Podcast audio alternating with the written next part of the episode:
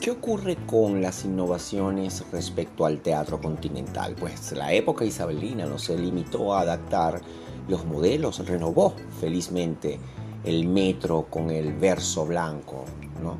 Blanc Blanc em, el pentametro yámbico, carente de rima, que imita bastante fielmente el verso latino senequista, liberando al diálogo dramático de la artificiosidad de la rima, mientras se conserva la regularidad de los cinco pies del verso. El verso blanco fue introducido por el conde de Surrey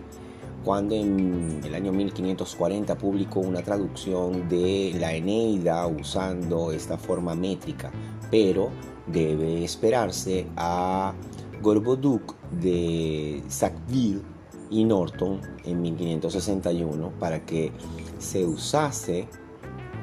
eh, como diríamos, eh, para que se usase en el drama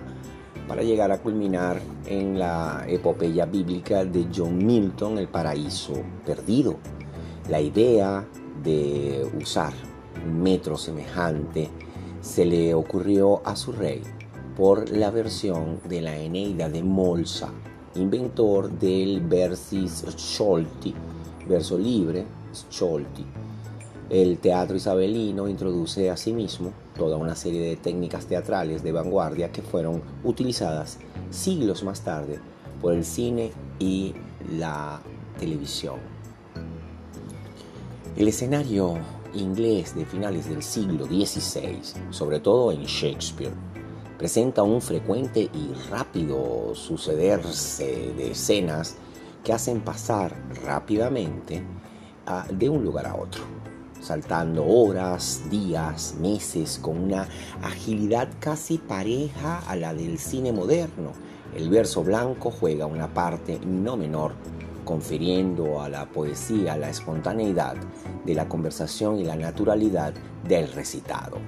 La poética de Aristóteles, que definió la unidad de tiempo y acción, la de espacio, es un añadido de los humanistas en el drama, consiguió imponerse mejor en el continente. Solo algunas, eh, algunos clasicistas de corte académico como Ben Johnson, ojo, siguieron al pie de la letra los preceptos.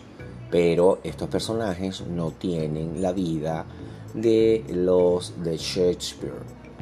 permaneciendo sobre todo en el caso de Johnson